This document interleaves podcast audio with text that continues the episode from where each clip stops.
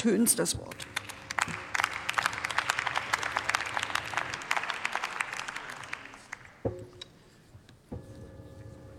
Frau Präsidentin, liebe Kolleginnen und Kollegen! Ich habe elf Minuten. Das wird äh, reichen, um mal vielleicht ein paar Dinge klarzustellen. Vielleicht brauche ich die auch gar nicht. Ich, äh, es ist, ich versuche es mal auf elf Minuten zu bringen. Die Chance, dass ich überziehe, ist eher gering. Ja, Frau Klöckner, das ist ja das, was Sie im Ausschuss immer haben, ne? nichts zu sagen. Das stellen wir doch immer wieder fest, oder? Ist doch so, ist doch so, Frau Klöckner. Also, Herr Ruhnhoff, es ist schon, ist schon interessant, dass Sie hier heute, von Ihnen sind zehn, zehn Abgeordnete da, bei diesem Punkt, der Sie so interessiert. Das muss ja eine Herzensangelegenheit sein, die Sie hier heute Mittag abziehen. Wo sind, was ist los? Was ist los? Das ist das wichtige Thema, das Sie jetzt hier vertreten. Ist doch lächerlich, Frau Klöckner. Ist doch lächerlich. Machen Sie sich doch nichts vor. Und dann will ich Ihnen noch was sagen. Ähm, es ist auch schon ein Ding der Un wir ratifizieren in diesem Jahr. Ganz in Ruhe, ganz in Ruhe, ganz geschmeidig. Aber ich erzähle Ihnen, hören Sie mir doch mal zu. Vielleicht hilft das ja zur Wahrheitsfindung. Ah, übrigens hätte es auch was genutzt, ein bisschen mal in die Dinge zu gucken, die wir dazu auch schon veröffentlicht haben. Dann wüssten Sie auch, wohin der Weg geht. Aber lassen wir das mal. Stellen Sie sich jetzt hier hin, Herr Ruhenhoff, Sie stellen sich hier hin und sagen, dass mit der Erklärung die wir jetzt auf den Weg bringen, dass wir damit die europäischen Partner alle verunsichern. Ja.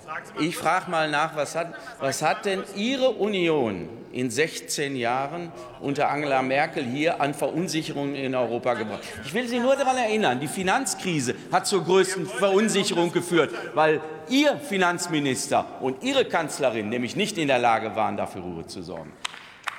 Griechenland aus dem Euro ausschließen zu wollen, war ein Beispiel dafür, warum wir in Europa beispielsweise kritisch gesehen werden. Das sollten Sie sich mal auf die Fahne schreiben und nicht hier solche merkwürdigen, merkwürdigen Anträge. Was haben wir denn jetzt hier vorliegen? Wir haben einen Gesetzentwurf der Union, der seit zehn Wochen geschoben wird. Sie haben das Recht nach der Geschäftsordnung 62 einen Bericht zu verlangen. So, Sie bekommen den Bericht heute. Der Bericht ist jener. Wir haben einen eigenen Gesetzentwurf eingebracht, nachdem wir nachdem wir uns das Verfassungsgerichtsurteil in Ruhe angeschaut haben. Wir haben uns dann in der Koalition, wir haben uns in der Koalition darauf verständigt, diesen einzubringen. Der ist eingebracht. Mittlerweile hat der Wirtschaftsausschuss, das wissen Sie auch, der Wirtschaftsausschuss eine Anhörung beschlossen für den 12. Oktober. Nur zur Erinnerung, falls Sie den Termin schon wieder vergessen haben. Und dann will ich Sie noch daran erinnern, ähm, das ist ja auch nicht schlecht. Sie hätten ja auch Ihren Gesetzentwurf an diese Anhörung anhängen können.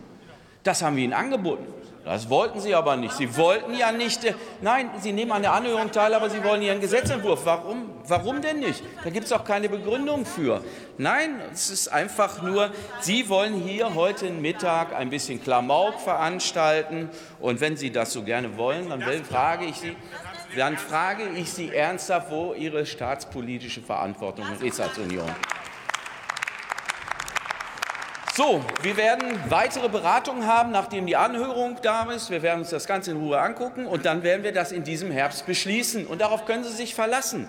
Darauf können Sie sich verlassen, weil nämlich all das, was wir jetzt machen, auch in der Erklärung, was in der Erklärung steht, wird beinhaltet nichts anderes, als dass wir noch mal klären, dass das auch im Vertrag vorhanden ist. Und es ist im Vertrag vorhanden. Also müssen wir da überhaupt gar nicht nervös werden. Und dann will ich noch mal auf einen Punkt hinweisen, der aus meiner Sicht übrigens noch mal wichtig ist. Warum man übrigens auch auf dem richtigen Weg ist nicht nur in der Koalition, sondern auch mit diesem Vertrag. Wir sind in einer vollkommen anderen Situation als noch vor vielen Jahren. Übrigens vielleicht nur eine Bemerkung am Rand. CETA, wie es in der vorläufigen Anwendung seit fünf Jahren, jetzt genau, im September sind es fünf Jahre. So, die vorläufige Anwendung funktioniert. Es gibt keine Verwerfung in diesem Vertrag, keine großen Probleme. So, und wir werden deshalb auch ratifizieren. Aber ich will noch mal auf etwas weiteres hinweisen. Sie wissen sehr, genau, sehr wohl, dass nämlich allein. Kollege Töns, gestatten Sie eine Frage oder Bemerkung des äh, Kollegen Runhoff? Gerne.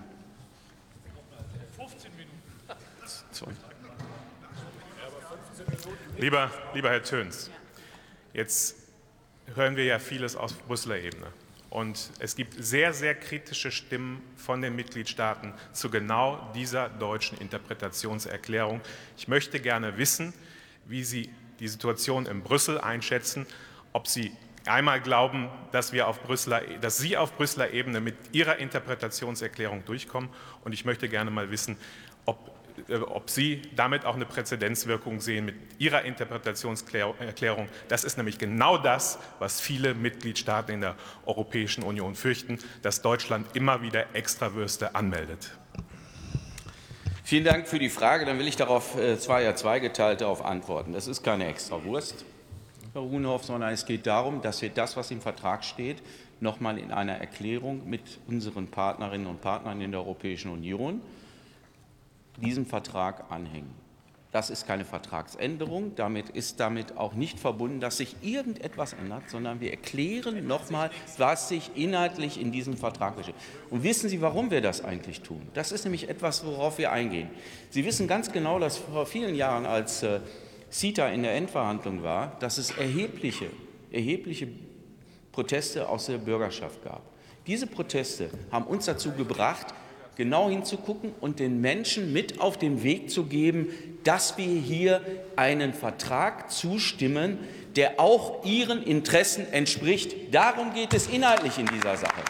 Und ich sage Ihnen auch, ich bin da ganz, bin da ganz nah, übrigens auch bei der Staatsministerin, bei der der parlamentarischen Staatssekretärin Franziska Brandner, die sehr eindeutig auch in den Berichten, der Ihnen ja vorliegt, auch im Ausschuss erklärt hat, dass die Gespräche auf einem guten Weg sind und dass die Partnerinnen und Partner diesem am Ende auch zustimmen. Ich kann da nicht erkennen, dass wir da nervös werden müssen. Also vor dem Hintergrund einer Extrawurst ist das nur wirklich nicht, Herr Runhoff. Und lassen Sie mich zum Abschluss vielleicht noch mal auf den multilateralen Investitionsgerichtshof kommen. Dieser multilaterale Investitionsgerichtshof ist nämlich genau das, was diesen Vertrag auch zu etwas Besonderem macht. Und wenn uns das gelingt, dass wir den jetzt ratifizieren, und davon bin ich zutiefst überzeugt, dass das in diesem Herbst passieren wird, dann werden wir auch diesen multilateralen Investitionsgerichtshof bald, wenn alle Staaten in Europa, wir sind übrigens nicht die Letzten, wie Sie wissen, ratifiziert haben, dass wir den dann auf den Weg bringen. Und das ist eine substanzielle Verbesserung des Rechts und eine substanzielle Verbesserung für das, was ist. Nämlich Investoren müssen sich dann vor einem Gericht, vor ein Gericht bewegen, das wirklich mit Richterinnen und Richtern ausgestattet ist, das Recht spricht und nicht ein intransparentes Schiedsverfahren beinhaltet. Und deshalb alleine ist es gut, dass wir in diesem Herbst ratifizieren. Sie können ganz beruhigt sein, setzen sich wieder hin, nehmen Sie an der Anhörung teil. Wir freuen uns darauf, auf Ihre Fragen, und wir werden am Ende diesen Vertrag ratifizieren. Ganz in Ruhe. Glück auf!